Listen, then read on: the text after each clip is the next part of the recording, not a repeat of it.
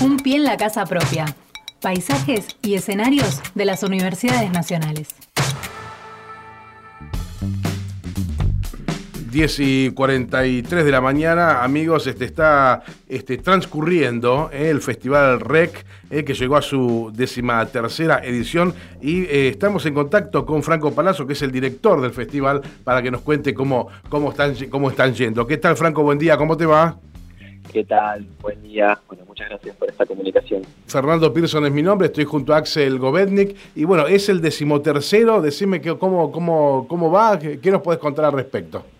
Bien, la verdad que, viene muy bien, exactamente como bien decía, ya es el decimotercer eh, Festival REC este año, que bueno, arrancó el martes 23 en, el, en la Sala Piazzola del Teatro Argentino acá de la Ciudad de La Plata y va a terminar mañana en el auditorio de la Facultad de Artes eh, en, Plaza Rocha. Eh, la verdad que viene saliendo todo muy bien, eh, hasta ahora todas las actividades a sala llena y para nosotros es una alegría enorme, también teniendo en cuenta que bueno es el primer festival que organizamos presencial después de, dos ediciones que fueron completamente virtuales. Claro, eh, así que bueno, un desafío volver a, a un, son como años donde constantemente el festival se tuvo que estar transformando un año tras otro eh, pero bueno, ya muy muy contentos de volver a tener la, sala llena, los, puntos de encuentro, este, los voluntarios y voluntarias que trabajan en el festival pudiendo estar ahí también eh, conociéndose, conociendo gente. La verdad que es todo es todo muy muy gratificante en ese sentido. Y también nos, nos da muchísima alegría el hecho de que nosotros este año el festival eh, lo planteamos con un eje muy específico que es que todas las actividades eh, sean en relación al cine de género, terror y fantástico, mm. eh, que fue una, una apuesta que hicimos un poco tomando como excusa el número 13, pero más que nada porque veníamos viendo que en las últimas ediciones fue creciendo muchísimo la, la, cantidad de cortos que nos llegaban eh, con este, digamos, con, con, trabajo de este tipo de géneros, y que estén todas las actividades a sala llena, nada, nos indica que fue una buena elección y que hay como necesidad de empezar a hablar un poco más de esto, ¿no? Franco, buen día. Axel Govendi te saluda. Eh, décimo tercer este, festival, digamos, de las universidades públicas, evidentemente un orgullo para todos los que trabajamos en las universidades públicas, pero ustedes cómo lo están viviendo y además después con el agregado que tiene que ver con los dos años de ausencia, digamos, de la presencialidad y volverse a encontrar con esto en esta semana que empezó el día martes, si no me equivoco, y que culmina en el día de mañana. Sí, eh, nosotros este año eh, lo que estamos eh, tratando de hacer también, además de, la, de las actividades presenciales, es que todo, o en la, o en la medida de lo posible, la mayoría de las actividades se, se vean, se puedan ver también por streaming, ¿no? El, el acto de cierre lo, lo pudimos, lo pudimos, digamos, proyectar en vivo desde la página del festival, algunas actividades también, y otras las estamos grabando y más adelante las, las subiremos, porque nos parece eh, que ahí también, digamos, hubo un gran hallazgo en, las ediciones virtuales, no solo de, nuestro festival, sino de todos, pero nuestro festival es un festival que apunta a estudiantes de, artes audiovisuales de toda Latinoamérica. Y, bueno, un gran hallazgo fue, por ejemplo, tener en nuestras proyecciones de cortos virtuales, las ediciones anteriores, a los directores y directoras de, los cortos de, México, de, Perú, de Bolivia, de Brasil, y eso estuvo buenísimo, ¿no? Así que es algo que, que bueno, que es un, fue un desafío pensar el festival de alguna manera para que eso, en, por lo menos en cierta medida, lo pudiéramos mantener, ¿no? Porque era algo que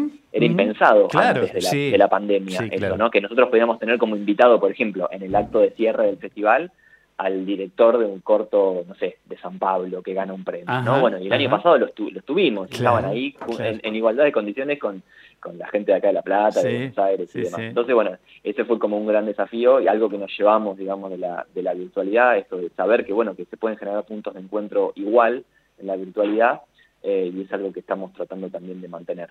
¿Y eh, durante este festival hay competencias también, Franco? Sí, este año tenemos las competencias de cortometraje que, están divididas en dos grandes categorías de inscripción.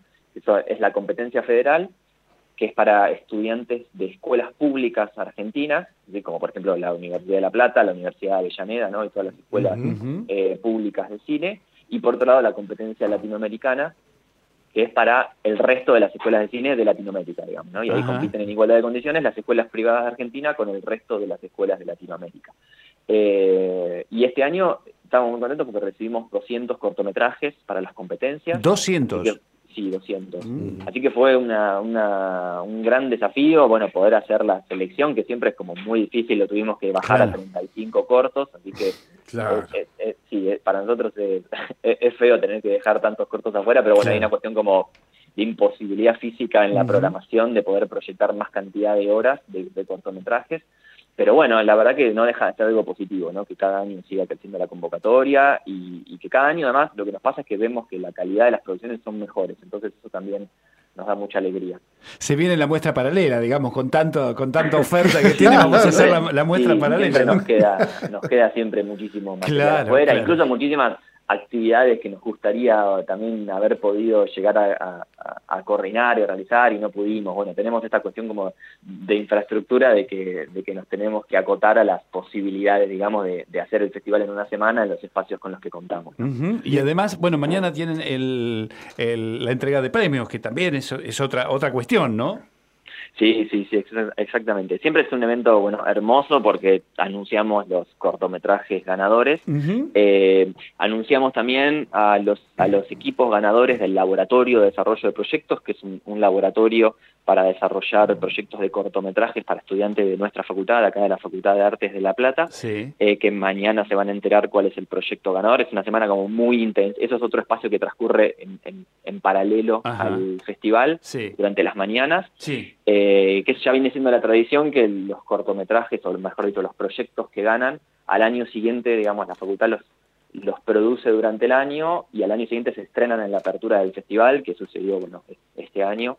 Así que eso es también una, para nosotros es una alegría enorme. Y después de eso, mañana, acá en el auditorio de la facultad, va a tocar una banda mítica de la ciudad de La Plata, que es La Secta, que además tiene una, estética que acompaña perfectamente esta, esta lógica del, cine de, terror y fantástico de esta edición.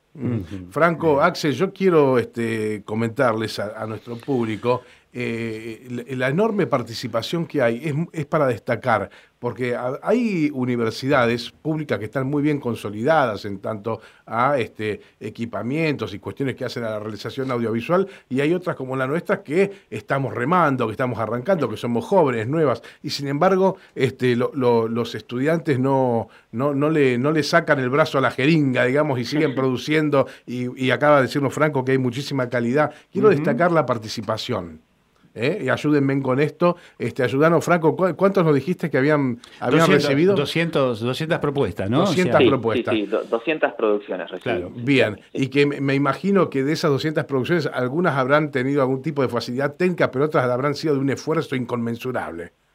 Sí, además e, es un festival que, digamos, de, de vuelta, con esta lógica de que se hace desde la universidad pública, para nosotros lo que lo más importante es poner en valor las producciones de nuestros estudiantes Nuestros, digo, nuestros estoy hablando de Latinoamérica, ¿no? de Argentina, de universidades públicas y de Latinoamérica en general. Y es un espacio que es hermoso porque además para la mayoría, no, no, no para todos, pero para la mayoría es una primera experiencia participar en el festival.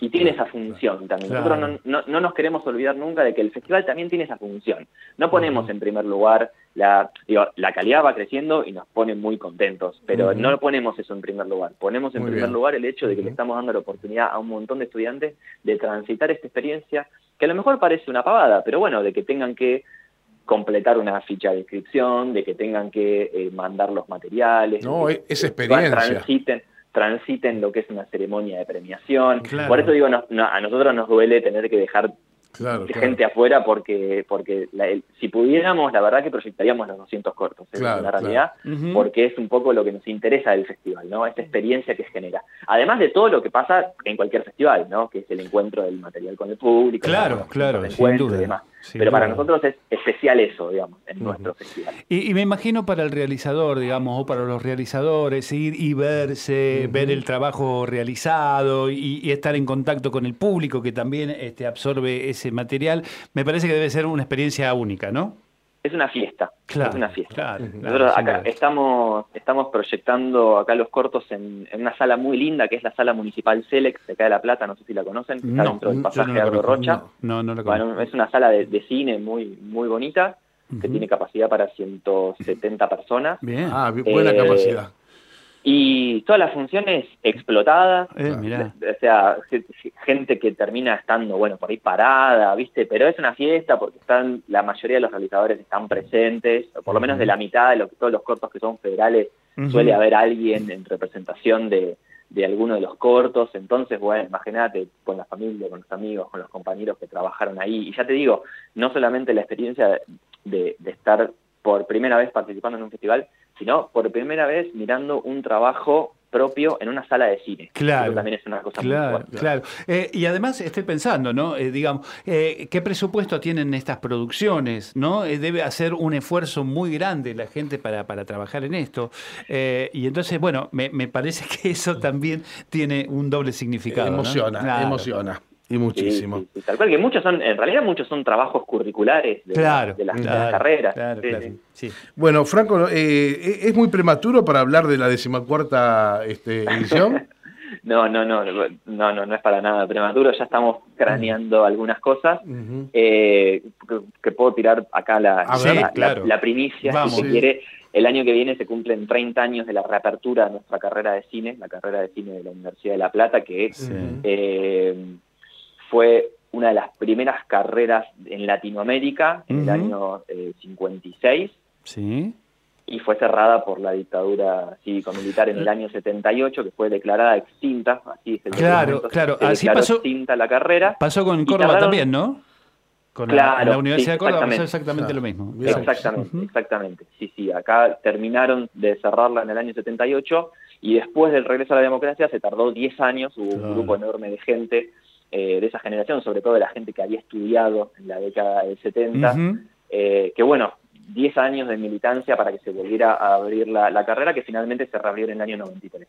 Así que el año que viene se cumplen 30 años de eso y la edición va a estar, va a girar alrededor, bueno, de, de- de la historia de, Claro. nuestra carrera y un poco siempre es una excusa para hablar del, del cine en general y de la historia de, de las escuelas de cine de nuestro país, ¿no? Obviamente, obviamente. Bueno, este, Franco, muchísimas gracias por, por la charla, muchísimas gracias por contarnos este- esta, esta fiesta que ustedes están viviendo allí en La Plata. Recordemos que la Universidad Nacional de La Plata es un poco como nu- nuestro espejo, nos miramos en ellos, quisiéramos algún día ser como, como son ellos. Recordemos que desde esta radio estamos impulsando en, este, en las cámaras este, de diputados la posibilidad de que eh, exista el Día eh, Nacional de las Radios este, Universitarias en conmemoración a la Universidad Nacional de La Plata y a su radio. Así que bueno, este, los seguimos admirando y queriendo mucho como siempre.